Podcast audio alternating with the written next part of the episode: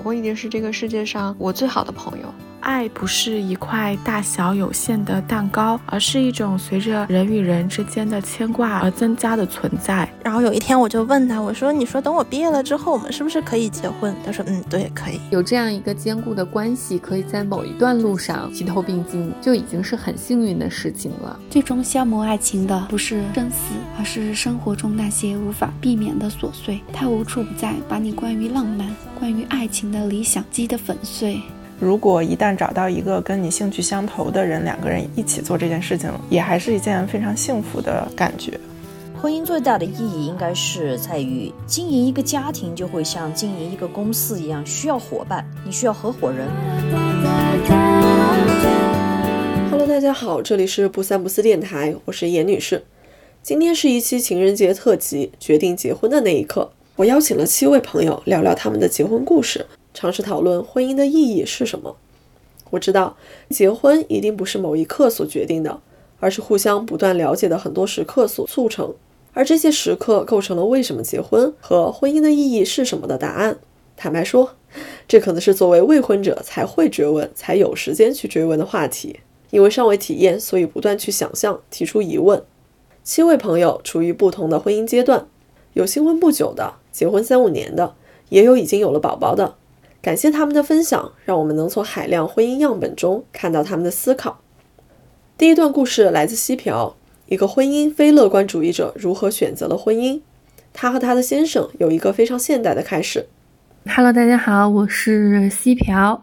这个月是我结婚的第六个月，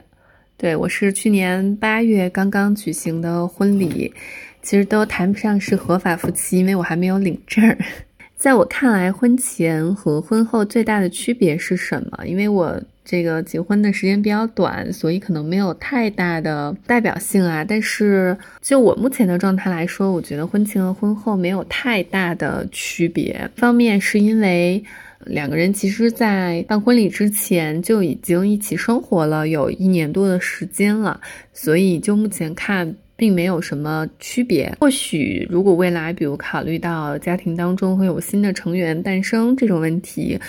呃，所谓的婚前婚后的区别才会出现吧。我整体觉得，结婚之后可能能感受到双方在家庭这个概念上会有一些思维方式的转变，在考虑问题的时候，不再是以我为中心，而是以我们为中心，包括一些职业的选择，或者是一些生活方式的选择等等。这是我觉得比较典型的婚前婚后的区别吧。如果说一定要有的话，其他的包括。两个人开始学着相互包容和妥协，比如说在一些家庭的分工上啊、家务活呀、对于彼此习惯的包容啊等等，可能婚后也会更明显的愿意去做包容和妥协吧。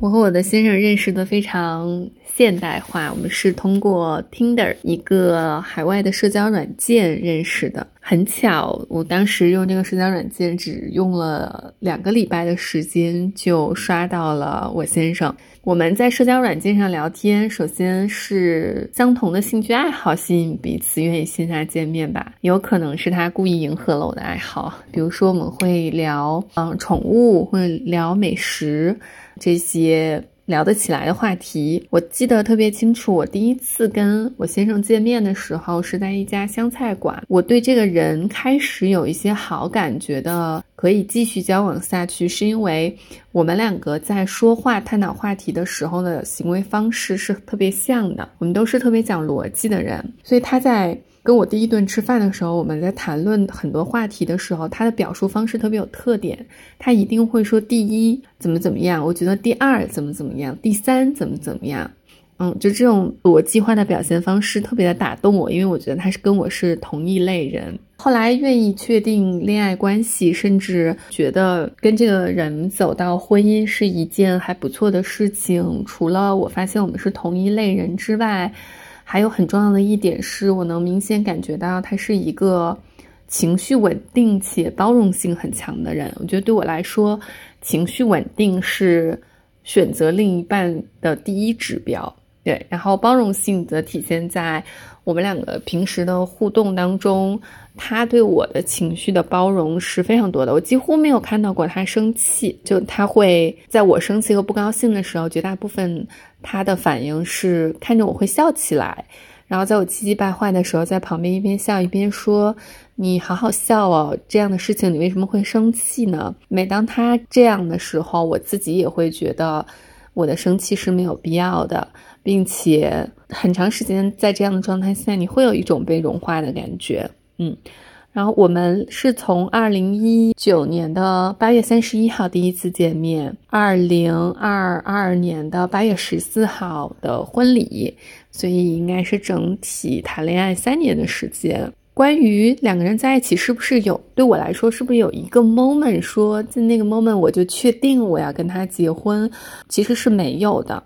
跟这个人在一起有一个比较特殊的地方是，当我跟他在一起长久相处之后，首先我觉得那种相处的状态非常舒服。我要比之前的任何一段恋爱都更像我自己，都更直接的袒露出最好的自己和最坏的自己。所以决定结婚这件事情没有一个时间点，而是，嗯，在一起。逐渐的觉得跟这个人结婚是一件不错的事情，以及并不觉得这是一件需要特别再去决策的事情。这跟我之前的历次恋爱经历的感受也不太一样。我我之前有过跟之前的恋人恋爱时间非常非常长，但是那么长的恋爱经历当中，当我想到婚姻这个事情，我甚至晚上会做让我觉得很不舒服的梦，梦到我跟这个人结婚。然后在梦里，我非常的痛苦，呃，当时婚姻应该是对我有很大的压力，对。但是跟我先生在一起之后，好像结婚就是一件自然而然的事情。具体的结婚是如何促成的？如果有 moment，那就是他求婚，对。但在求婚之前，其实大家心里面应该彼此都知道，我们就是要继续往下走的。不是一个时间点的事情，它也不是一个特别需要决策的事情，而是你跟这个人在长期相处的过程当中，你发现他就是可以满足你对于婚姻的一些想象和要求，或者对于长期伴侣的想象和要求吧。客观的标准可能就包括了他是一个情绪稳定的人，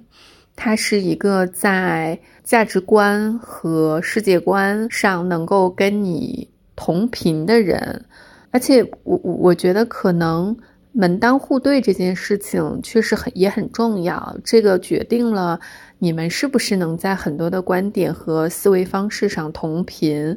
也决定了你们是不是在生活方式的选择上是能够同频。不能说门当户对一定不 OK，但是。它是一个让你简化选择的方式吧。结婚这件事情就是看感觉，你的感觉是对的，那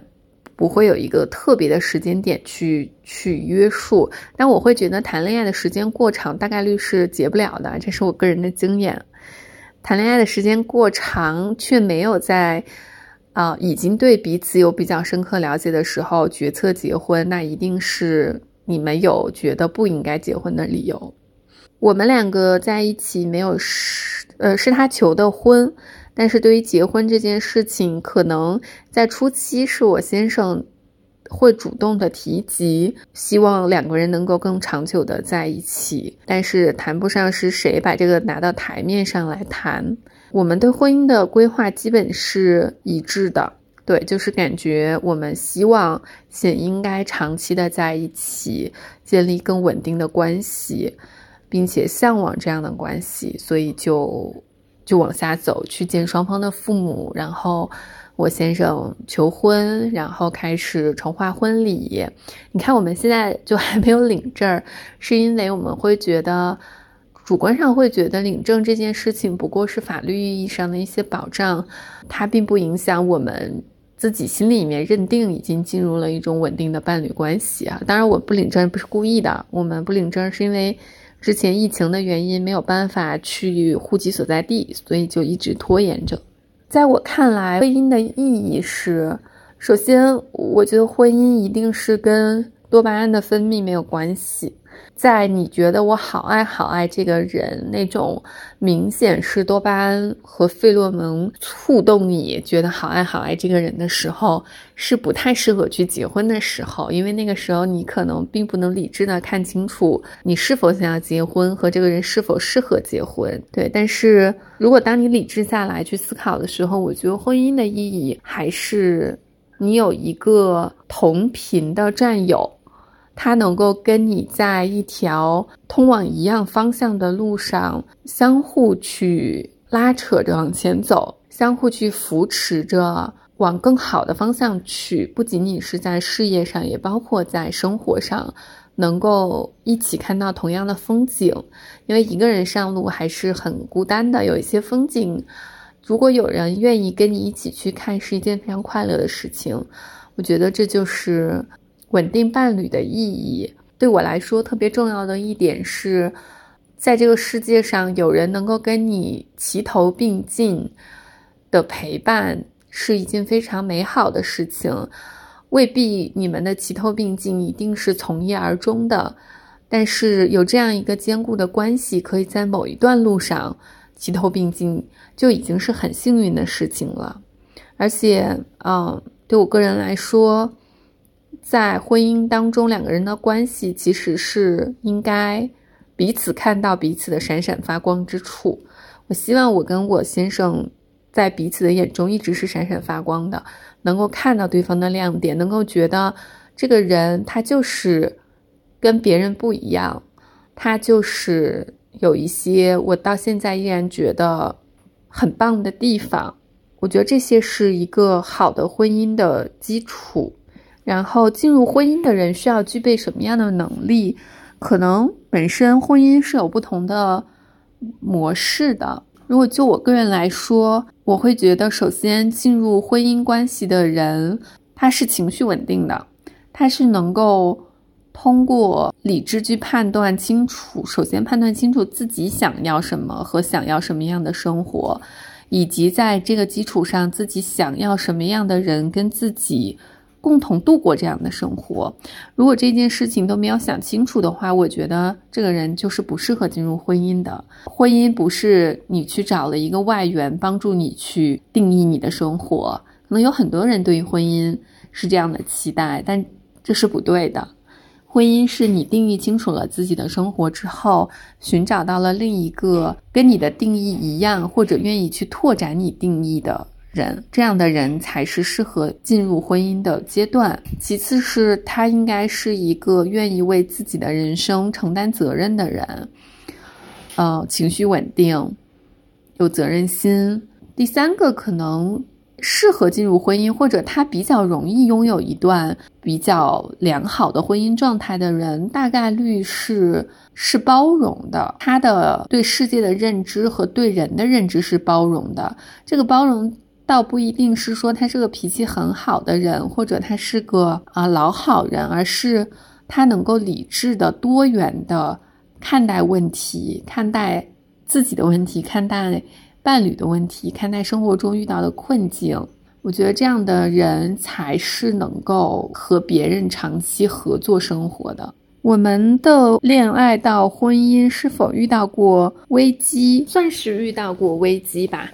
就是我们的婚姻其实是呃有一些比较特殊的原因，有被某一方的父母之中的一位所不同意的，对，然后这种不同意在一开始的时候其实是给我们带来了比较大的冲击，因为他不同意的理由我们其实不太能够理解，且也不觉得是合理的。但是没有办法收到完整的双方父母的祝福，其实，在当时的我们来看，是一个比较严重的事情啊。在这个过程里面，其实两个人做了很多的自我调试，中间一定也经历过争吵、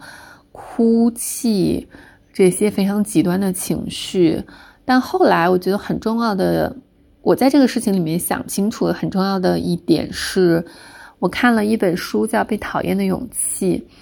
嗯，它里面有一个很重要的观点是说，心理学的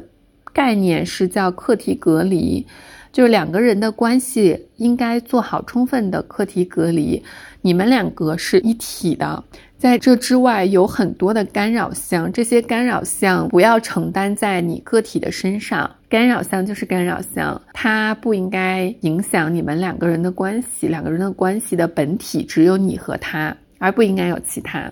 所以，当很多时候你把这些不应该承担的课题隔离清楚之后，两人的关系会变得更加的简单和清晰。你会更明白为什么我们两个在要在一起，在一起是为了什么？呃，什么是重要的，什么是不重要的？所以我不是很方便讲具体的危机，但我觉得这件事情让我对于亲密关系有了更深的体悟吧。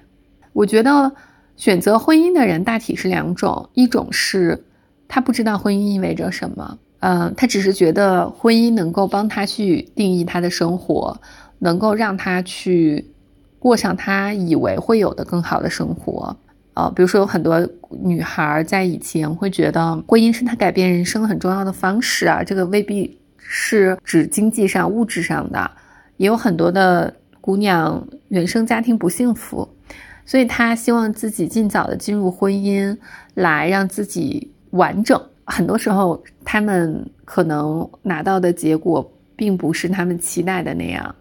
对，所以对一部分人来说，婚姻是填补自己人生空缺的一种方式，或者是他完全没有想清楚婚姻是什么。然后还还有一部分人呢，会觉得。婚姻就是一件像吃饭睡觉一样，你必须要去做的事情，人生必经的课题。可能我们上一辈有很多人是这样的想法，没有想过不结婚这个选项在他们的世界里是不存在的，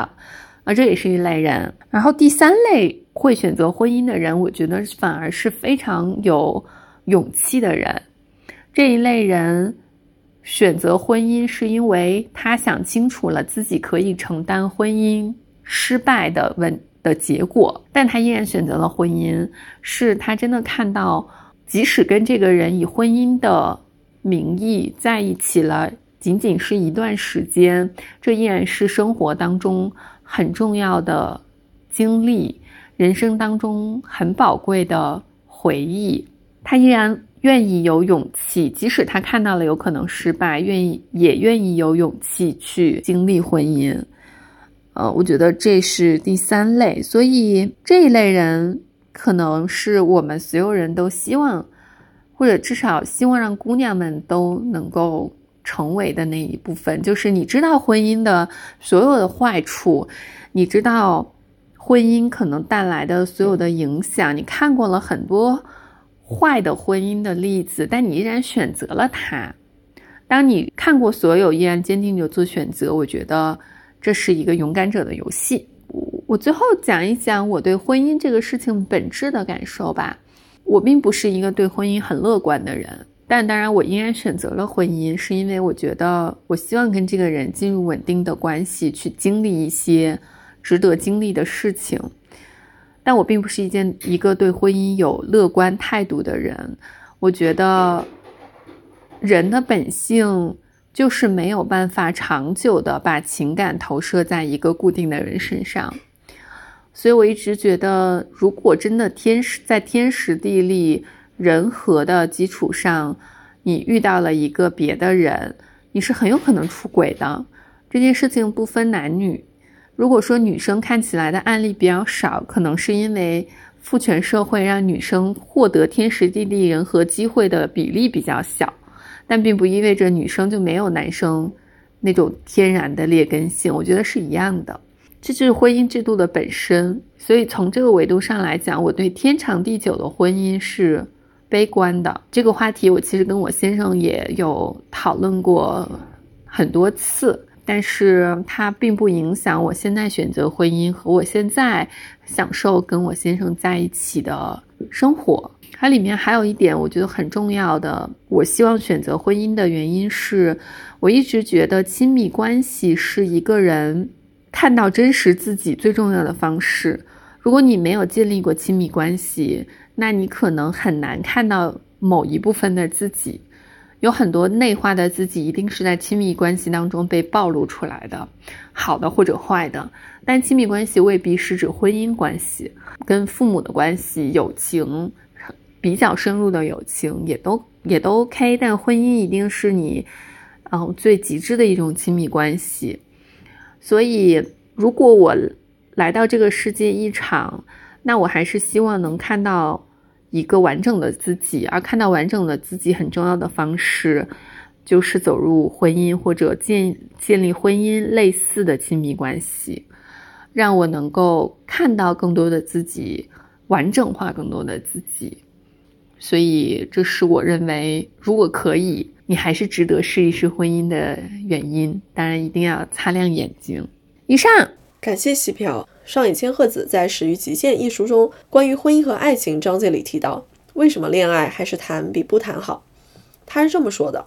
在恋爱的游戏场上，人能够深入学习自己和他人。恋爱会帮助我们了解自己的欲望、嫉妒、控制欲、利己心、宽容和超脱。恋爱是斗争的平台，你要夺取对方的自我，并放弃自己的自我。我们受到伤害，也互相伤害，借此艰难的摸清，无论如何都不能让渡给对方的，都不能让渡给他人的自我防线，以及对方那条无法逾越的自我界限。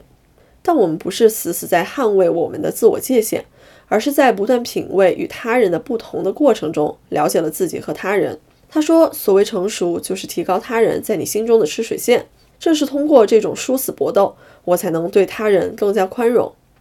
下一段故事来自初初，他今年二十五岁，已经结婚三年。啊，我是初初，今年二十五岁，今年是我结婚的第三年，也是我和我爱人在一起的第六年。然后因为录这个音频的时候呢，我的老公在我旁边加班，所以有些问题是我提前问了他的想法整理出来的。嗯，然后那第一个问题，在我看来，婚前和婚后最大的区别是什么？我觉得其实，呃，我们两个婚前婚后没有什么特别大的变化，因为我们两个并不是特别在意客观的标志，比如说我们结婚了就一定要有什么改变，或者说我们婚前婚后就一定要有不同的心态。我们觉得就是一以贯之的对彼此的感情，还有对未来的平淡的日子，对这些的期待，就是我们结婚的目的。结婚这个动作只是一个加强这种期待的动作，嗯。然后从更实际的角度来讲的话，我们心态没有什么变化的话，其实会有两个点。首先就是我们两个并没有办婚礼，因为我特别不喜欢不纯粹的事情。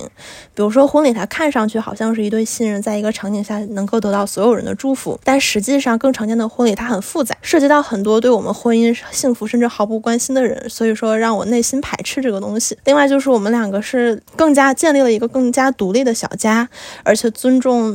彼此的嗯个人的意愿。比如说像过年过节我都不会去他家过，然后呃遇到什么事情我们俩都会商量着来。我们两个的话是大学同学，他比我大两届，我大二，他大四的时候我们认识的，然后确认了关系之后，在学校里也相处了不到一年的时间，他就去北京读研了，所以说我们两个是有差不多两年的时间是异地。比较俗套的是，我们两个最早是在学生会做活动的时候认识的，然后他就老找我搭话，呃，其实那个时候吧，找我搭话的人还蛮多的，嗯，然后我这个人有一个特点，就是不管是谁吧，我几乎和所有人相处一段时间就会变得很没有耐心，有一种我也不知道从哪里来的就觉得很烦躁，但是就跟他不会，所以说是打什么打动了我呢？我也不知道，就觉得跟这个人相处起来很舒服。然后我老公是我第一个男朋友，所以说也可能是因为我的感情经验不足，我就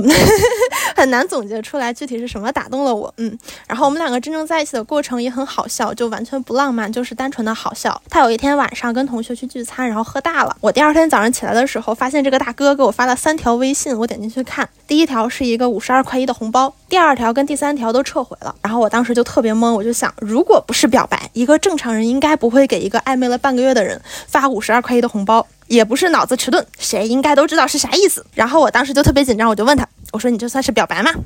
大概一个小时之后，这个大哥醒了，然后给我回了三条语音，我到现在都记得。第一条，啥表白呀？第二条，啊，你说那个红包吗？第三条，那我现在撤回行吗？我当时心里就一个想法，凉了，完了。然后结果他第二天又给我发微信约我出去玩，又把我拉到黑灯营里跟我说有话说。我当时心里又开始砰砰砰，我觉得嗯又要表白了。结果这个大哥跟我说他要毕业了，那毕业之后要去北京，肯定要异地。然后我俩认识不久，他觉得现在给什么承诺也很不负责任。然后就是看我怎么想，我就是就原话就是这么说的。我当时就想完了，人这是劝退我呢，人家觉得我俩没戏，让我想想呢。但我回去又一想吧，就是还挺想试试的，就勇敢一次，大不了就多断。感情经历，一回生二回熟，然后反正就在一起了啊，就到现在了。但是有一点是，我觉得在一起之后比较打动我的，就是让我觉得这个人是一个值得交往的人，就是他特别真诚，然后他他在大学的时候就是那种。呃，跟谁都能相处得很好，然后老师都很喜欢他那种人，特别的圆滑，特别世故。但其实相处一段时间，发现他内心特别天真，特别单纯善良。啊，他会在下雨的时候给学校里的小流浪猫打伞，然后跟每个朋友相处的时候也都是付出百分之百的真诚。我觉得这个东西让我觉得这个人真的非常可爱。有没有决定结婚的那一刻？我觉得我们两个最早应该是，因为我第一次谈恋爱嘛，我也不知道这个玩意儿它应该怎么谈，就是两个人相处挺好的，然后呢，然然后干啥呢？然后有一天我就问他，我说：“你说等我毕业了之后，我们是不是可以结婚？”他说：“嗯，对，可以。”然后好像后来就没有再提这个事情了。但是毕业之后真正促成结婚的，我觉得其实是他，因为当时我第一年考研失败，然后毕业之后就到北京复习二战，就整个人处于一个特别的迷茫和无助的状态，然后我也不知道我的人生未来会是什么样的，每天都很崩溃。我就说，我觉得我没有一个社会身份。然后我也不知道我的人生未来是什么样子的，每天就都过得很崩溃。我就和他说，我觉得我我是一个没有社会身份的人，这件事情让我没有安全感。他就是说，那我们就结婚吧。那这个阶段你的身份就是我老婆。我是怎么觉得我是可以和这个人结婚了？我觉得没有客观的标准，就是在相处的过程中，我从这个人身上建立起了对他的信任感和依赖感。然后这种感觉，就这种主观的感觉，其实是和客观的物质条件，包括原生家庭没有关系的，就只是我们两个作为两个独立的灵魂，然后从彼此身上。能够感受到一点归属感，觉得说的更更实际一点，就是就是有的时候。嗯，我闻到他身上的味道，我的潜意识就会告诉我，这个就是家的味道。我们是在一起多久结婚的？嗯，应该是在一起三年结的婚，包括一年的校园恋爱和两年的异地，基本上就是我们毕业了我们就结婚了。关于应该多久结婚的期限，其实我们两个都不是特别在意这个东西，就一定是因为我们在一起几年啦，或者我毕业了我们就一定要结婚啦，就没有这个东西。而是比如说有一天有个人起早上起来就突然很想结婚，或者说在一个特定的阶段结婚这个东西能给到我们一些正面的情绪，那那就可以呀。我们两个应该是我最早提提的结婚，就是在嗯刚刚在一起不久的时候，嗯，然后也没有什么具体的婚姻的规划，就是只是因为这个阶段这个东西对我们的话是有正向的帮助的。我认为什么样的婚姻是好的婚姻呢？其实这个问题，我觉得不管不仅是从我们两个的角度出发，也会有一些我原生家庭的影响。我觉得好的婚姻就是两个人在这个感情里面找到了一些稳定，不管是谁更强势一点，或者谁付出的多一点，可能真正稳定的感情彼此之间是不会计较这个谁多一点谁。少少一点的，而是我们在这种相处下是舒服的，然后是开心的。然后下一个问题，进入婚姻的人需要具备什么样的能力？我觉得其实爱和被爱都是本能，它也不是应试，所以而且每个人每一段的感情不一样。我只是说，对我自己，对我们两个这段感情来说，就是我们两个拥有的很珍贵的能力，就是不管在什么样的状况下，不管什么样的物质条件，我们都会把日子过好，我们都能每天过得很开心。浩浩最早来北京的时候是他读研，然后那个时候他特别不。适适应每天都很辛苦，然后也是第一次自己来到一个很陌生的城市，所以说我第一次来看他的时候，为了便宜坐很晚的飞机，然后我们也住非常便宜的酒店，然后打车也不舍得。后来我们毕业了之后，是刚开始和别人合租，慢慢的生活中也会遇到很多挫折，比如说最早 我一一个月赚五千块钱，然后后来浩浩刚毕业的时候也是找工作很焦虑，嗯，但是好像不管我们遇到什么事情，我们都会一起面对，一起解决问题。我们就觉得日子嘛，过穷有穷的过法，有钱。钱有有钱的过法，我们会一直相信，不管怎么样，我们都一定会把日子过得幸福。嗯，初初是七个故事里唯一一个九五后，但婚龄不短，在很年轻的年纪就有了婚姻的体验，也有这个年龄段特有的经营婚姻的方式。对依恋的渴望其实是人的本能，如他所说，选择这个人的时候，作为两个独立的灵魂，从彼此身上感受到了归属感。下一个故事来自球球。他们在异国他乡互相依靠，又一起回国奋斗。Hello，我是球球。今年是我结婚的第几年？这个有点复杂。我一八年在美国结的婚，然后一九年我和我老公回国，二零年在国内又办了一次婚礼，然后领的证。婚前婚后基本上没有什么区别。我记得曾经有个人跟我说过，你对结婚的感觉明不明显？其实一个主要。决定因素是有没有小孩儿，可能有了小孩儿之后会感觉差别更大一些。我和我老公是研究生同学，他打动我的一点，他是个好人。我们拿到研究生录取之后。我刚认识他的时候就觉得这个人还挺好的，然后性格什么方面都还挺好的。但是实际上我们是在毕业之后进入恋爱关系的，恋爱到一八年领证是四年，决定结婚那一刻还是有的，但是这个原因比较没有那么浪漫。我们从开始谈恋爱到在美国结婚已经四年了嘛，我觉得时间还是挺长的。然后我已经毕业工作了。我觉得基本上也比较稳定了，反正当时就是觉得肯定是会和这个人结婚。但是之所以一八年结婚呢，还有一个原因就是他当时想在美国申请医学院，经过了一些坎坷的尝试。一八年的时候，他医学预科毕业，在申请医学院中间有个 gap，当时还没有想好要继续怎么样。但是因为他读医学预科的时候，我们俩一直是异地。我还是比较想让他可以留在美国，在我身边陪着我的，但是他当时学生签证就会有一个不能留下的风险。然后我当时已经有工作签证了，所以我结婚的话，至少可以保证他能一直在美国。这里面还有另外一个 benefit，美国也是结婚之后可以两个人一起算税，这样的话只有我工作，他没有工作，我们俩整个家庭的收入就还比较低。基本上我就结婚之后就没怎么给美国政府交太多税。我是怎么觉得可以和这个人结婚？我觉得两个人在一起，经过一个比较长的时间之后。因为在美国，我们两个基本上很多生活都是在一起的，其实不存在国内很多两个人可能只是校园恋爱呀，在一起的时间比较少呀之类的。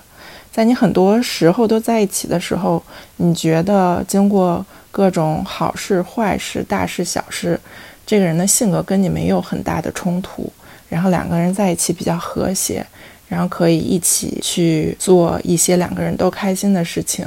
没有很大的摩擦，我这个人就是一个可以结婚的对象。另外，是否考虑在现阶段结婚，一个很大的考量，其实在于你觉得你今后的生活会不会有一个很大的改变。比如说，你今后可能还要继续读研呀、读书啊，或者生活环境可能会有一个很大改变的话，我建议还是不要结婚。因为每当你生活环境有一个很大变化的时候，你个人的想法都会有一个变化。你有可能当时是你想要的婚姻，之后就不一定是。提出结婚，其实基本上就是两个人商量的，规划也是一致的。不一致的地方，其实很多更在于他对学业的追求吧。嗯，我也刚才也说了，他想在美国读医，然后这条道路其实非常坎坷，他中间的计划也是变了又变。在我们刚从研究生毕业的时候，我就挺想让他跟我在一个城市的，包括他准备申请医学院的时候，也可以跟我在一起。但是中间有很多变故，就导致他一直没有跟我在一起。我们俩在美国的时候，基本上一直是异地。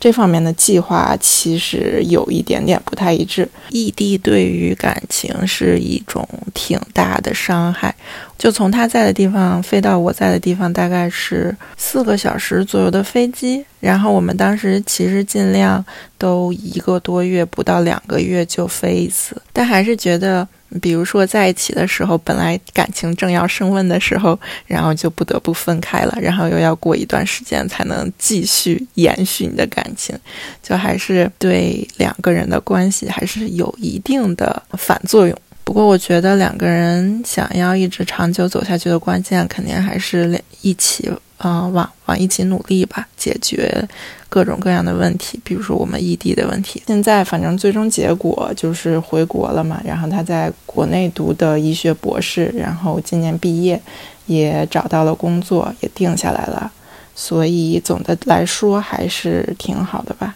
我觉得婚姻本身，我也说不出什么意义。但是结婚对我来讲，可能就是会能保证一直有一个人在你身边，可以跟你分享快乐，然后可以听你吐槽各种不顺。这个人可以在你有压力或者是面对困境的时候一直支持你，然后你也可以给他支持。我觉得好的婚姻就是没有一些内耗，没有那么多摩擦，两个人互相给的都是正反馈，可以让彼此的生活更加美好，更加有力量吧。进入婚姻的人需要具备妥协的能力，因为毕竟是两个人在一起嘛，所有东西都不可能只以你一个人的目标、你一个人的快乐为中心。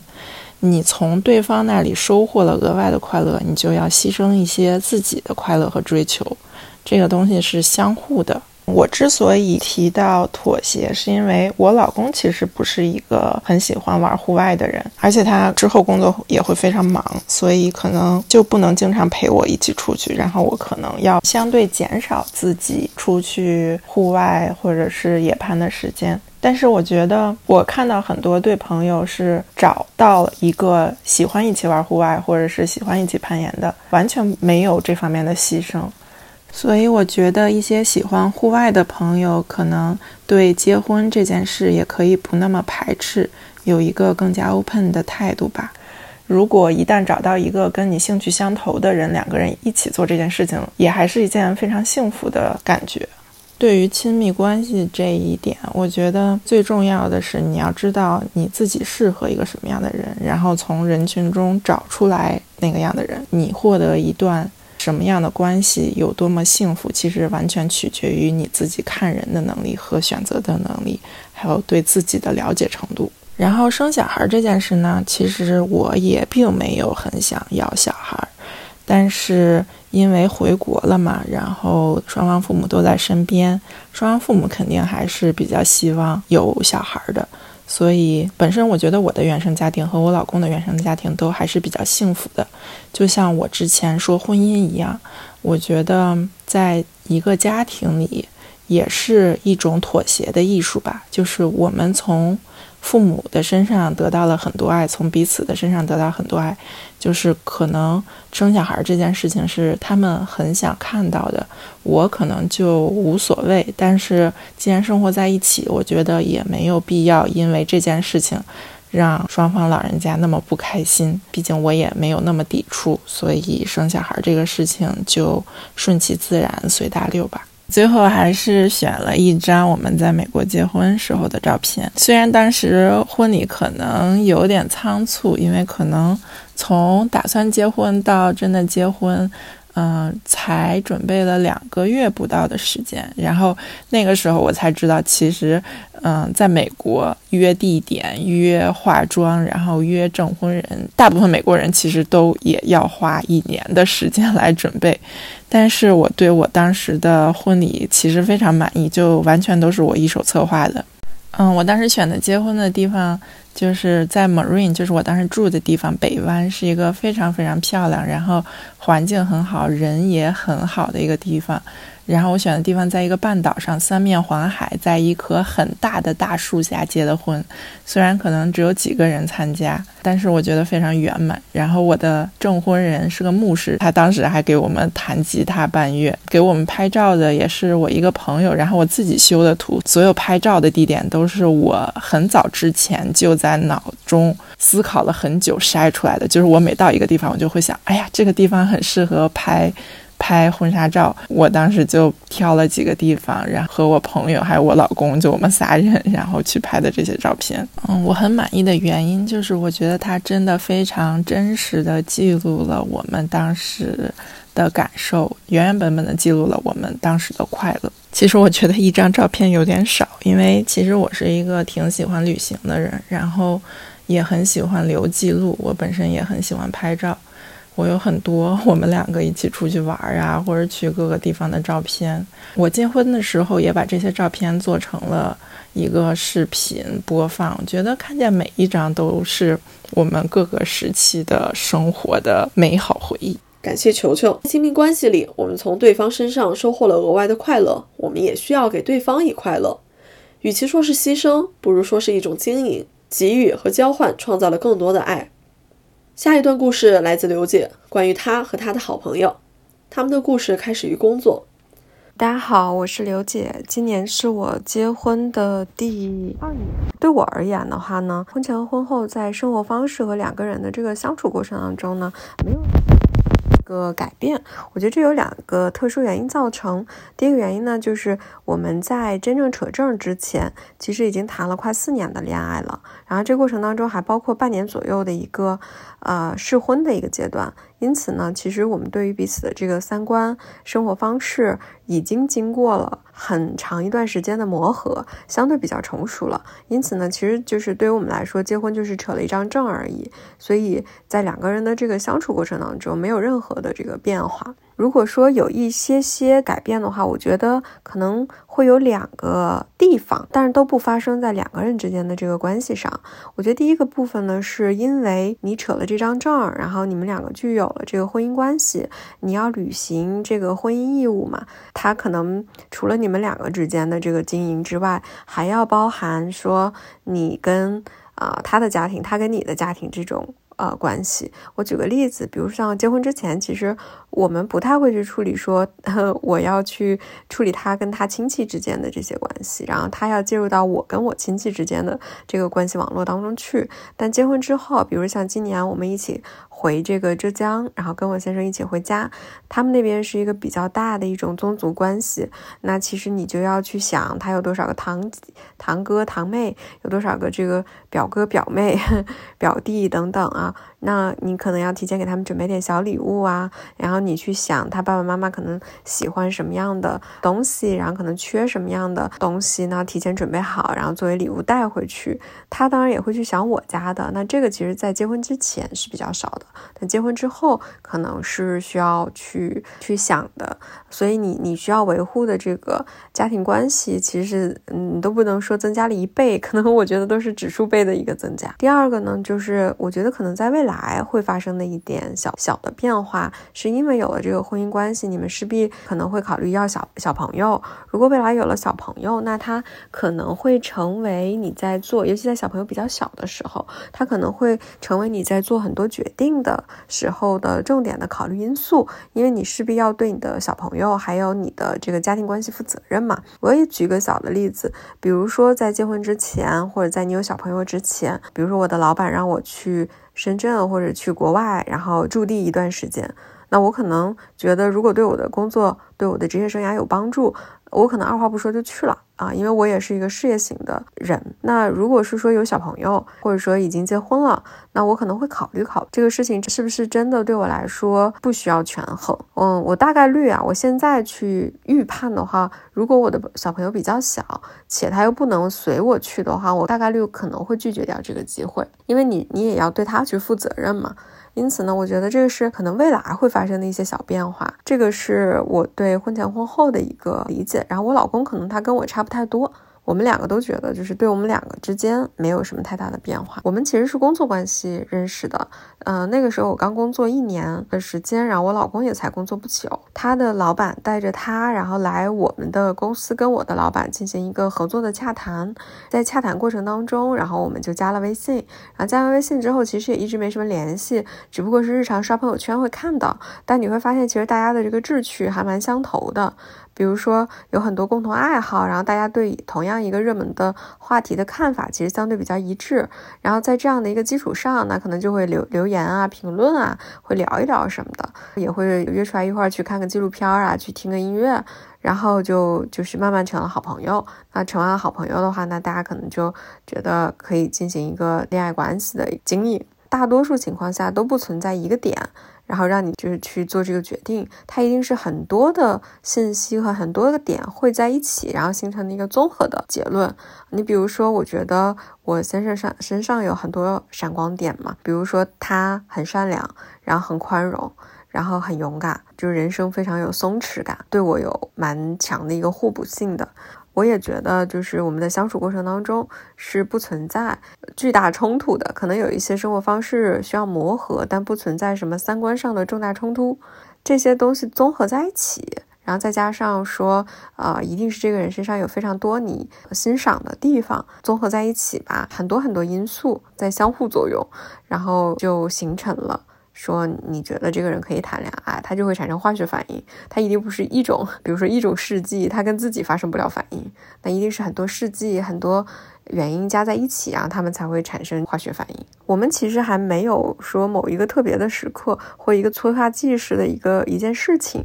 推动了我们一定要明天就去领证，其实没有。但我也挺羡慕啊，有些人可能是因为大家一起经历了一些人生大事，比如说我的朋友，就是她跟她的男朋友当时是因为大家在一个车上，然后那个车差点出了车祸，然后他们两个都觉得就是心有余悸嘛，第二天就去领了证，大家一起经历了一些事情。然后我跟我先生的话，呃，蛮普通的，就是我们可能因为谈恋爱时间很久了，然后有一天我就突然。就是就说嘛，我说要不要考虑一下结婚这个事情？我老公就说，那那那我让我妈把那个户口本寄过来，然后我们找一天有空，然后天气不错，我们就直接去领证就完了。所以这个其实是当时的一个场景，因此没有一个特定的一个时间节点促成，但是都是一些自然而然发生的过程。我觉得到结婚的这个点上，我确实没有什么客观标准，但是我觉得就是从你要不要决定跟这个人在一起或长期在一起的时候，那个节点，它最大的客观标准就是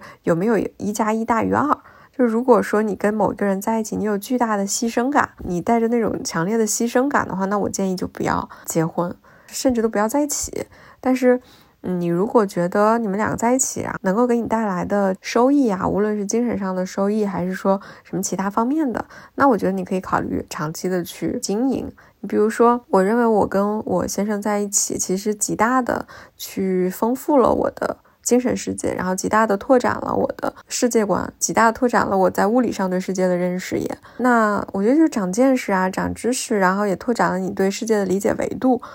那让让你变得更开阔、更包容，我觉得这些东西其实都可以作为一些个人感受上的变化，但最核心的客观标准还是你有没有觉得你们在一起是一加一大于二的。包括再说那个物质一点的话，就是假如你们两个在一起对你的这个生活质量都有影响的话，那我都建议不要。作为一个成熟的人来来说的话，我都建议不要。但如果说没有，就是你们俩在一起，其实。互相之间没有影响，或者影响没有那么大，而且也可以变好的时候，那我觉得就可以继续往下进行发展。我不认为一定会存在这样一个期限啊，因为每个人跟每个人的进度其实不太一样。但我其实不太赞成说，呃，就是你你突然认识一个人，然后在了解不清楚的一个情况下，然后你就去结婚了。我觉得这个是不是特别负责任的？然后如果你你可能半年，你对这个人的了解，然后你们的相处。然后已经到了一个很成熟的阶段，你也能够为你要结婚这件事情，就无论发生什么，你都能负得起这个责任，那你就可以选择了嘛。但，比如说，如果你需要更长的时间去了解，那去相处也也是完全没有问题的。但我是不太建议，嗯，在自己完全没有承受能力。或者是完全没有了解的基础的前提下面，就迅速的进入到这个婚姻状态，我我认为这个是对自己不太负责任，对他人不太负责任的一种表现。然后我们的婚姻规划是不是一致？呃，我觉得大的方向上应该都一致。比如说我们都喜欢小孩儿，然后比如说我们都觉得我们两个的互相选择是完全没有问题的啊，然后我们也认为我们的三观是非常合的。然后我们也做好了长期在一起生活的这个准备，我觉得这个方面应该是一致的。但你要问说细节上我们是不是按照一个 schedule 去走的，其实这个是没有规划的，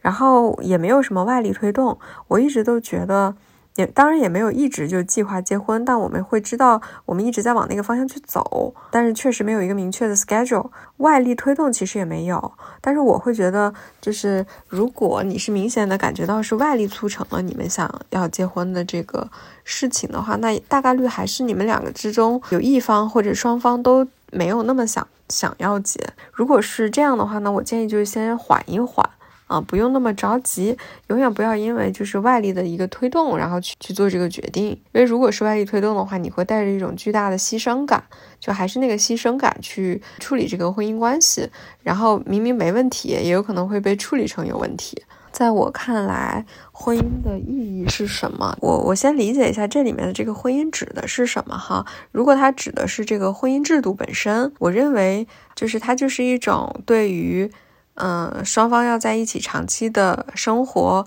过程当中，相对弱势的那一方的一个保护的一种制度，像就是在封建社会里面，可能女性处于一个相对比较受迫害的这样一个。阶段，然后所以才有了这样的一夫一妻制嘛。一夫一妻制其实是保护了女性在这个长久的这个关系当中的一种权利嘛。然后也规范了男性在这个里面的一个义务。那现代社会呢，其实大家都男女平等了嘛，我们就不说它保护了谁了，它也有可能是男保护了男性，有可能保护了女性。总之，它相对保护了付出成本更多的、处于弱势的一方的权利，然后相对约束了强势一方的行为，然后让他尽他所应该尽的义务嘛。简单来说，婚姻制度就是就是这样子嘛。如果你这里面的婚姻指的是说你一段比较好的婚姻关系，或者是一段比较好。好的感情关系，那它的意义是什么？我觉得对于每个人其实就不太一样。我连着第九题一起回答，就是你认为什么样的婚姻是好的婚姻？他对每一个人的带来的感受可能还是不太一样啊。我只能谈我自己，就是说一句比较通俗的话，就是它还让你变成了一个更好的人。只不过大家可能对这个好的定义不太一样。比如说对我来说，我认为我的这个恋爱关系或者感情关系，其实有帮我去拓展我自己在精神。世界的一个边界，也帮助我更好的理解这个世界，有更多维度的去理解，然后也让我变成一个心胸更宽广的、更宽容的人，让我更加成熟，对很多事情的判断和理解会更加成熟。我觉得这些都是他给我带来的，包括给我带来了很稳定的一个情绪。其实我以前是非常容易 emo 的一个人，就文艺青年嘛，都很容易 emo。我结婚之后，包括我跟我先生相处这么多年。我其实会觉得自己的情绪比以前要稳定很多，然后这个稳定其实就是来来源于你这你对这个世界的包容度更大了，你接受它有各种各样的可能性，而这些不确定性对你来说没有以前那么大的影响。我觉得这是它给我带来的这种好处，还是让你变得更更好了，更成熟了，对世界的理解更加多维了，然后更加宽容了。如果一段婚姻不能让你变得更好，那我觉得它也不算是什么好的婚姻。所以综合来说，一个好的婚姻就是你自己真的感受到自己在变好，在进步，而且是双方一起进步啊，不是说只有自己进步了，单方面的，这个肯定也是不 OK 的，而是说大家一起进步。进入婚姻的人都需要具备什么样的能力？我觉得首先第一点，他应该是一个。很有责任感的一个人，就是相比你没结婚之前，像我讲刚刚两个特别大的不一样，你是否能接受说，呃，你因为带来了更加多的一种人际关系要去处理嘛？你要承担婚姻制度本身约束你的一些条件，比如说你不能再谈很多恋爱了，你会丧失到一段时间内的。这个社交上或者是谈恋爱的可能性，所以他他一定是要求你是自律的，是要负责任的一个人，你才能处理好这段婚姻。然后第二点就是说你在爱自己的同时，一定要做到兼爱他人。我觉得这是一件很爱的很重要的能力。很多人强调说，我结婚了，但我只爱自己，我不愿意为他人付出。因为我觉得那就是妨碍我自己，我必须我行我素。然后，如果这个婚姻对我自己的我行我素造成了一些影响，那就是这个不是好的婚姻，这就是自私。这个其实就还蛮自私的，不是我道德绑架谁，就是你可以选择不进入一段感情关系，然后你依旧我行我素，然后不伤害他人就可以了。但是如果说你确实在一段婚姻关系中，像我讲，你比如说你有小孩，或者是家里面有老人需要照顾等等，这些都是伴随着你的婚姻关系带来的一些责任，所以你必须要有兼爱他人的这个能力，你要在有责任感的基础上，真正能够做到兼爱，然后照顾他人，这一点我觉得也是一种能力吧。如果不能做到，你家庭关系一定会出问题，因为婚姻关系它就不是完全是两个人之间的关系，它一定是两个家庭之间的关系。如果你经营的好的话呢，你身后站的站着的人会更多，他们都会给你力量。如果你经营的不好的话呢，你就是两个人站着，然后跟两个家庭的所有人为敌。然后第三项能力，我其实觉得说，如果一个人啊，他能很好的处理掉自己的工作，他是一个工作上非常出色的人。那我认为他其实也具备了经营好一个家庭的能力。起码一些通用的能力，比如说他有很好的一个共情能力吧。你要工作工作的好，你是一个有领导力的人，那你一定也会有很好的共情能力的。第二点，你有解决问题的能力，那这些问题其实要在解决家庭问题上也是存在的。第三，你有很好的这个情绪的稳定性，这个在家庭生活当中也是很重要的。所以我其实觉得说，如果你呃你在工作当中你是一个很优秀的一个存在，那大概率啊你是能够相对理性的去很好的处理这个家庭。关系的，除非是说你在处理家庭关系的时候，你就是要受很大的情感因素的影响，导致你不能使出这些能力来。我觉得这是三点吧。第一点就是说你还是要有很很有责任感，然后第二点呢，就是你其实应该有兼爱他人的能力。第三点就是我觉得你要把你工作当中你作为一个优秀的职场人的很多能力运用到你的家庭关系经营上，也。嗯，一定能够取得很好的一个结果，不要太多受太多的感情的影响。你要把你的这个家庭关系变成你背后支撑的力量。用一张照片去形容你们的婚姻会是哪一张？我觉得可能是那个海绵宝宝和派大星的。我们家有那样一张挂画，我觉得可能是那个照片里面是海绵宝宝和派大星，然后站在一排，然后双方勾肩搭背，然后后面是比基尼海滩的那个照片儿。因为我始终觉得婚姻关系呢，就它既是一种这个情感关系，它也是一种友谊，其实也是很深厚的一种友谊关系。我认为我的老公一定是这个世界上我最好的朋友，我也有我很好很好的朋友，很多年的闺蜜。什么的，但是我老公一定是这个世界上我最好的朋友，因为他是最理解我、最了解我的一个人。然后我觉得海绵宝宝跟派大星其实就是这样一种存在，他们日常其实也会吵架、有争执，然后互相之间呢也会有不理解的时候，但大家最后都是因为共同的三观，然后因为这个彼此相爱，然后大家还能够继续往前走，然后共同的每天都很快乐，共同变成更好的人。我觉得这个也是婚姻关系很重要一个基础，就是我们之间是不是也能是友谊非常深厚的朋友？我们其实没有经历过什么重大的那种危机呀，但是在一起的第一年的时候。然后其实经常吵架的，因为在磨合期嘛，刚好也过了那个新鲜劲儿，然后过了那个蜜月期，然后你就会在进入磨合期，然后磨合期里面你就会非常经常的哼吵架，哪怕是一些非常小的因素，你比如说我是一个什么东西放在哪儿，我就必须要放回去的人，然后早期的时候我丈夫完全做不到，经常因为这个吵，然后还因为比如说你穿了外裤。不要坐在床上 这件事情就经常吵，然后还因为比如说，嗯，大家对很多事情的边界不一样。你比如说，我认为在朋友圈里面不能够给一些可能没有意义或者是单纯晒照片的女性朋友点赞。在这个我们谈恋爱早期的时候，就我男朋友他不觉得。他觉得就是挺好看的呀，也可以点个赞。但那这个东西你可能接受不了，那你就要跟他讲说这个东西我接受不了，我希望你不要这样做。他觉得说，既然我女朋友不高兴，然后我也没有必要因为一些不相干的人让他不高兴，那他就不会这样做。那他双方就会知道对方底线在哪里，都是在这些小的争吵过程当中一次一次明确了规则和底线的，日后大家才能按照这些规则去运转和经营你们的关系，然后大家才会变得越来越合拍。作为一个女性来说的话，大家开始觉得说，我不只是有婚育这一个选项，而是有更多的选择的时候，说明，呃，我们的自由度变大了嘛，我们变得更加开放了嘛。一个人的人生是否有意义，不再以。某一种固定的生活方式和评价标准来衡量了嘛？当然是一个社会进步的一个体现嘛。我当然觉得这是一件好事，但我也希望就是也不要走到另外一个极端，就是大家认为说那些结了婚的和那些生育了的人，然后就一定是饱受迫害的或不好的。就大家不要觉得说一定不婚不育就一定是最好的，或者是说婚育了一定就是最不好的。这个世界上呢，它有多种多样的。生活和呃生活方式可以去选择，每一样生活方式只要自己觉得舒适，只要自己觉得好，也不影响他人，那我觉得就都可以，都没有问题。这个需要彼此尊重。我也觉得不需要对，比如说像我们这种已婚的，不用有什么同情，因为在我们的这个选择的序列里面，我们也认为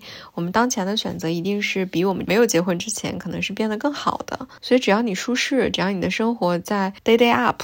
那可能我觉得都是很好的选择。感谢刘姐，在我看来，女性的解放不在于哪一种选择更好，而在于我们可以自由选择任何一种生活方式，每种选择都可以是生命中独一无二的体验。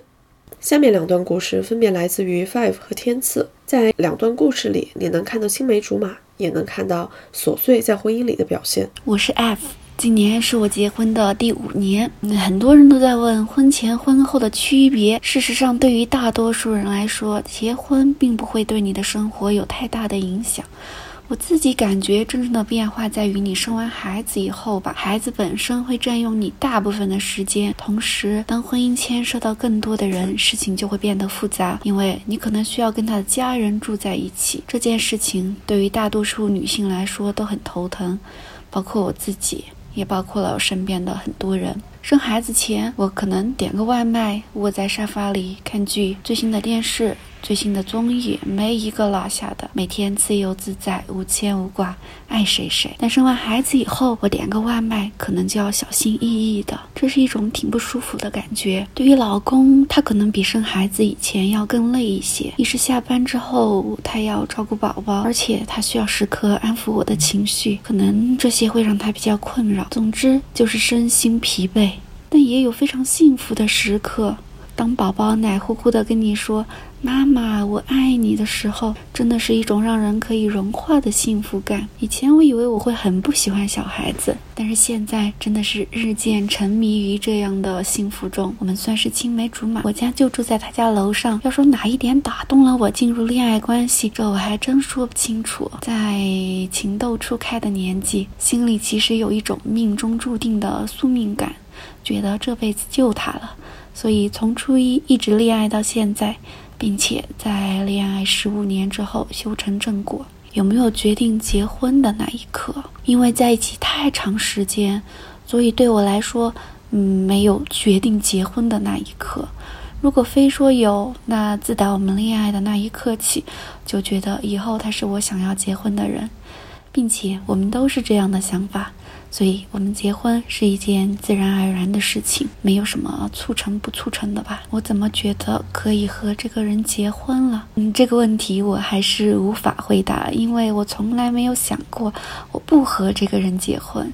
那如果跳出我的这一段经历，我认为进入一段婚姻一定要有一致的三观、一致的生活态度、一定的经济基础。就像我一个同事说，当初有一个男的追她。期间一直鼓励她读博，搞得她觉得压力很大。但是当她遇到她现在的老公，就跟她说：“我们不要太努力了，也不要读博了，我们轻松一点。”她瞬间觉得，啊，对对对，我就是要跟这样的人在一起，很开心。所以同频真的在婚姻中很重要，否则两个人都会很别扭。在一起多久结婚的？我们是在一起十五年之后。那肯定是不存在什么期限的。以前经常有人跟我说，两个人在一起太久之后就没有了结婚的欲望。其实并没有啊，只要你们双向奔赴，那不管在一起多久都不会影响你们想要结婚的初心。你和伴侣谁先提的结婚？就像之前说过的，结婚是打小就刻在了我们的 DNA 里，所以真的是自然而然就结婚了。在我看来，婚姻的意义是什么？其实我从来没有思考过这个问题，因为人生分为不同的阶段，而婚姻对我来说就是人生的某一个阶段而已。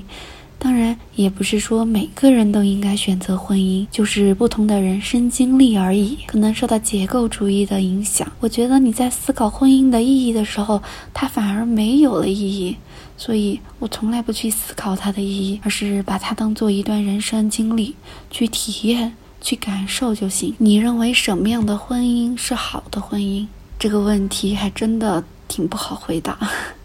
还是之前说的吧，一段好的婚姻，两个人一定要有一致的三观，嗯，那也不能说完全一致吧，大概一致的三观，大概一致的生活态度，也要有一定的经经济基础。进入婚姻，我觉得最重要的还是需要有一定的自我牺牲和妥协的能力，包括你的自由、你的时间。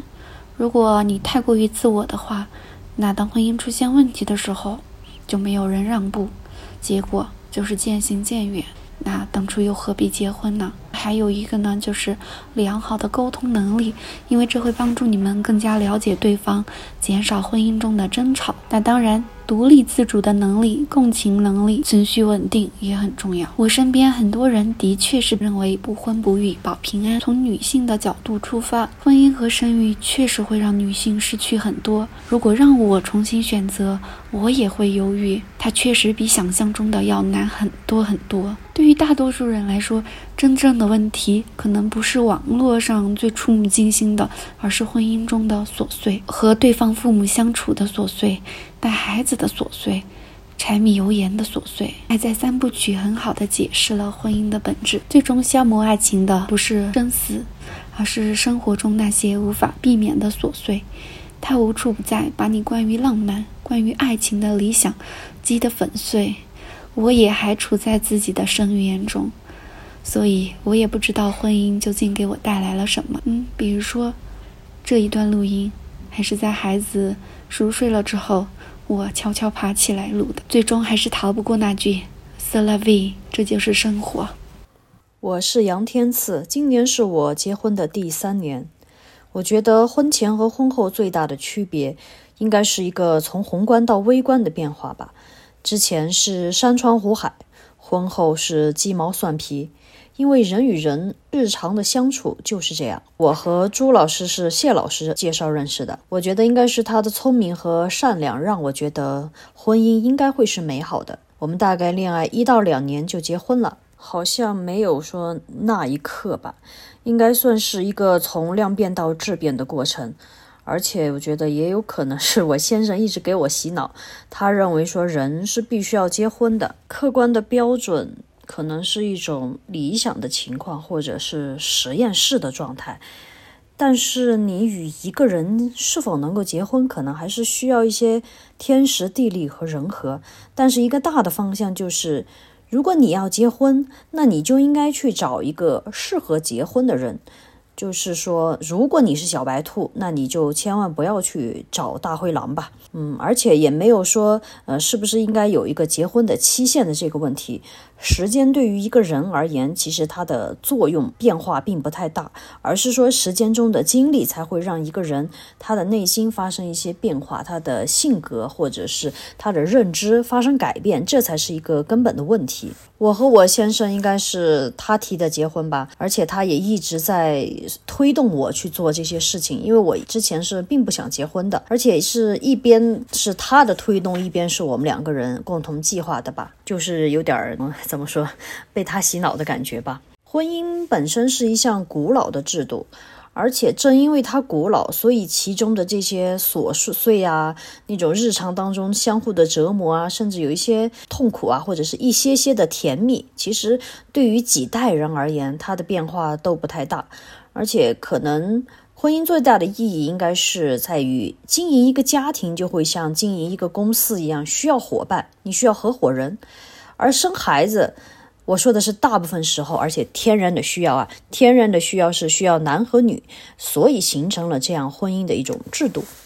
你需要什么样的婚姻，你就需要匹配什么样的能力。但是对于大部分的像我这样的平凡的人而言，嗯，应该是说如何坦然的承认自己是一个平凡人，如何面对日常的一地鸡毛。而且如何处理好婆媳关系？如果你有孩子的话，你还需要呃如何照顾好孩子，教育好他，然后呢处理好亲子关系等等等等这些日常的琐碎吧。感谢 Five 和天赐，琐碎可能是婚姻教给所有人的一门课题，它让我们在一个更加复杂的关系里不断学习和成长，在琐碎中寻找自我。在婚姻中我们会成为怎样的自己？它的答案或许不是 “salavi”，这就是生活，而是 “to be continued”。未完待续。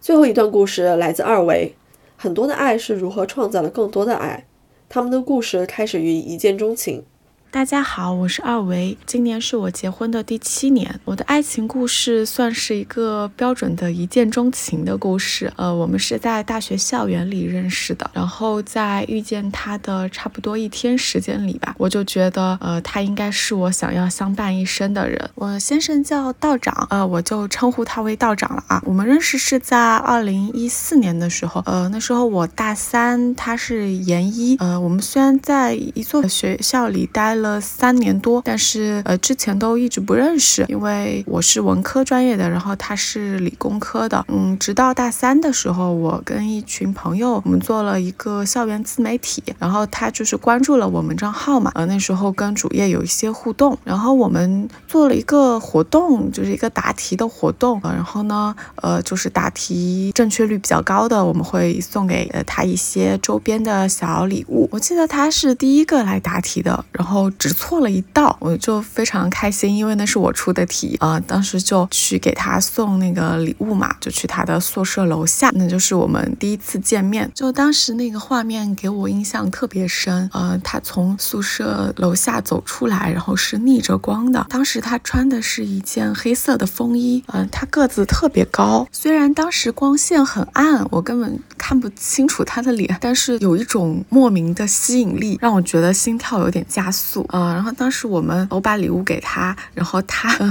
很好玩的是他在宿舍里面，呃，放了一些呃这个违禁电器，比如说烤箱呀、冰箱啊这些东西啊，都是不不允许带的。他悄悄的自己在那儿呃做一些吃的。然后呢，他当时正好在烤蛋挞，嗯，他就拿了一个就刚烤好的，就拿了一个出来请我吃嘛。呃，那个蛋挞也很有趣，是方形的，因为他买的网上的那。种模具，然后呢，呃，运输过来的时候被压成方形了，所以就是一个呃很特别的方形的蛋挞。我们就站在他宿舍楼下聊了很多，因为我也很喜欢做吃的，也是在寝室里面悄悄的做，交流了一下是关于偷偷做食物的心得啦啊，然后还有聊了很多其他有的没的，反正就是觉得呃特别聊得来，一见如故的感觉吧。我当时回去就跟我室友说，哇，今天遇到一个学长。真的太贤惠了，呃，对我对他的第一印象就是很贤惠，然后这么多年他这个印象还是没有破碎，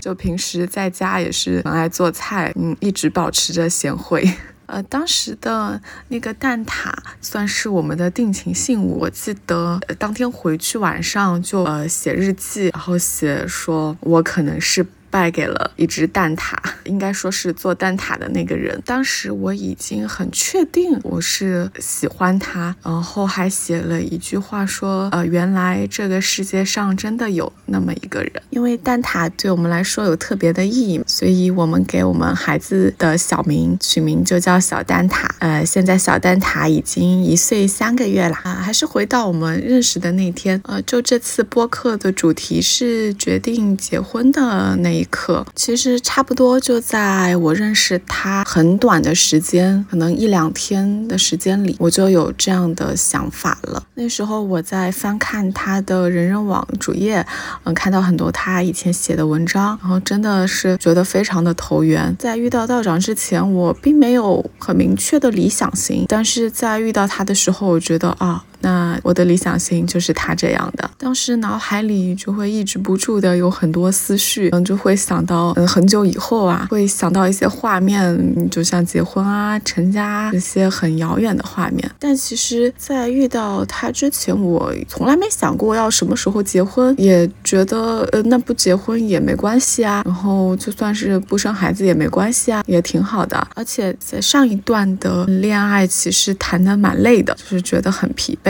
嗯，觉得反而是一个人比较好。但是在遇到道长的时候，我就觉得这些结婚啊、生孩子啊，这些都是可以考虑的。我们算是呃，我追的他吧，因为我动作太快了。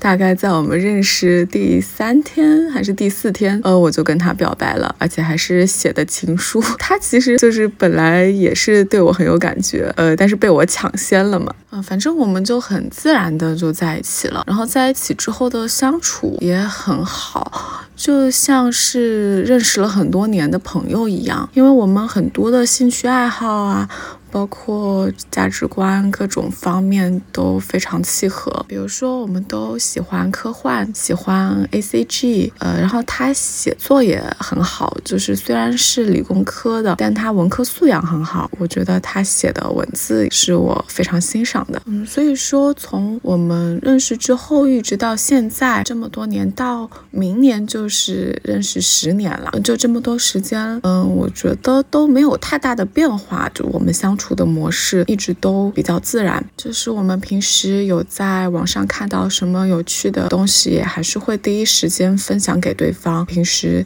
在家也会吃饭的时候啊，或者或者就是任何的时候，都是会去聊很多生活日常以外的事情啊。然后说到结婚的话，这个也是我提的，嗯，是在我们认识三周年的时候，三周年之前几天，那我就说啊，要不我们嗯三周年去领个证吧。当时呢是他研究生刚毕业，然后我是去香港读了一个很短的研究生，就我们俩都是研究生毕业嘛，回来就是一起租的，在上海租的一个房子，都开始工作了。租房子呢，就是会有一些不稳定的因素，嗯，比如说他。他是上呃开车上班嘛，那停车就不方便停，呃，反正肯定还是家家里人也是希望我们能买房在上海，然后也是就是双方家里会给一些赞助嘛，所以说我们就就决定要买房。那买房的话肯定是要先领证的啊，这是比较客观的一个因素。那主观因素呢，就是说我们也觉得就是结婚是一件呃水到渠成的事情，也没有去考虑太多，觉得选了一个时间就可以了，所以我们结。婚的决定就是很轻松愉快啦，就是我在微信上问他，哎，我们三周年要不去领个证吧？然后他说好呀，然后我们就这么决定了。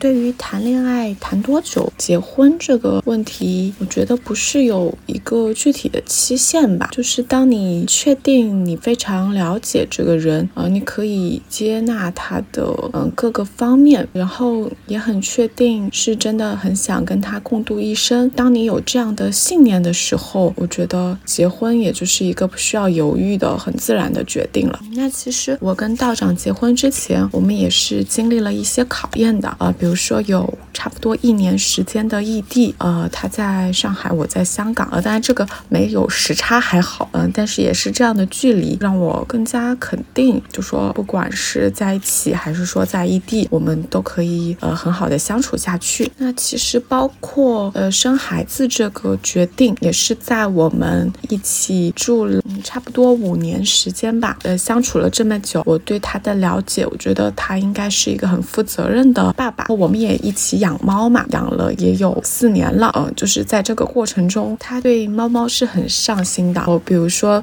猫猫生病的时候呢，他也是可以一个人在客厅里面睡觉照顾它们。所以我想我应该是不会有那种丧偶式育儿的，嗯，然后觉得我们如果能一起。抚养一个小生命，慢慢的成长，是一件很有趣的事情。我们基本上很少会有矛盾吧，嗯，几乎是没有的，因为我们俩脾气都比较好，好有什么事情。也都可以心平气和的去讨论，嗯，所以基本上是嗯没有任何的摩擦呀、冲突啊这些。嗯，那比如说每年过年去谁家，那也是就一一年去他家，一年去我家这样。在小蛋挞一岁之前，嗯，基本上是我们两个嗯在家带的，我们都是在家办公嘛，然后就是平时一起带。当然主要还是我带的比较多啦，但是道长呢，他也会嗯，比如说做饭，然后做家务给。给带他洗澡，就是还是会做很多，嗯，所以说我虽然这一年多，嗯，觉得呃带娃是很辛苦的，但是因为有道长在，也就还好。婚姻的意义呢，在我看来是把两个人的未来更紧密的连接在一起，嗯，是有了。家庭这个概念，如果是只是谈恋爱的时候，可能我们更多考虑的是自己的未来。那进入婚姻之后，就会更多的去考虑怎么把两个人的未来呃经营的更好，就是经营我们的生活嘛。那要维持好这样的关系，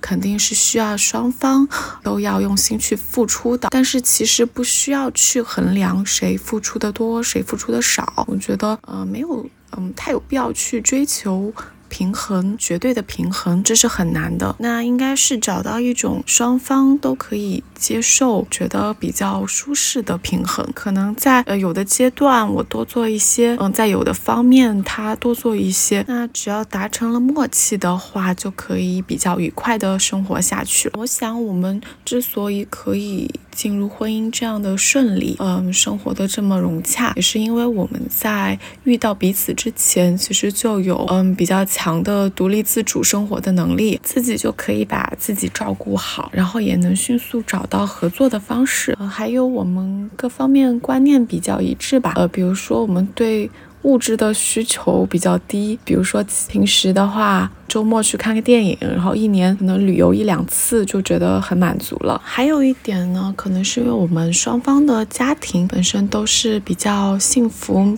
美满的家庭，所以我们从小呃看到的父母的相处模式，包括我们跟父母的这种关系都是比较好的，所以应该也是更容易进入一种良性的亲密关系里。嗯，所以我也比较有信心跟孩子去建立良好的亲密关系，就像。道长之前在我呃怀宝宝的时候写过一张呃卡片，上面写的是爱不是一块大小有限的蛋糕，而是一种随着人与人之间的牵挂而增加的存在。相信有了宝宝之后，我们一家能够创造呃越来越多的爱。感谢二维。弗洛姆在《爱的艺术》一书中曾经提到给予的艺术。一个人给了另外一个人什么呢？他把他身上有生命力的东西给了别人。他给了别人他的快乐、他的兴趣、他的理解、他的知识、他的幽默以及他的悲伤。简而言之，他给了别人他身上一切有生命力的东西。在他的给予中，他丰富了他人。通过提高自己的生命感，他也提高了别人的生命感。他并不是为了得到才给予，给予本身就是一种异常的愉悦。但是在他的给予中，不可避免的会在对方身上唤醒某种东西，而这种被唤醒的东西则返回到他自己身上。在给予的过程中，一些新的东西被孕育出来，双方都会被新唤醒的生命而心怀感激。这一点表现在爱情上，就是爱是一种能够创造爱的力量。今天的故事讲到这里，感谢西瓢、初初、球球、刘姐、Five、天赐和二维的分享。婚姻的意义是什么？这个问题依然不会有答案。但那又怎样？不妨继续追问，也不妨去体验和感受。也欢迎在本期节目评论区留下你的看法。最后，如果你也有想分享的话题，欢迎加微信“万能的仔”拼音。我家的周末餐桌长期开放，我做饭是真的很好吃。那么，祝所有婚姻中的、恋爱中的、单身中的朋友们情人节快乐！我们下期。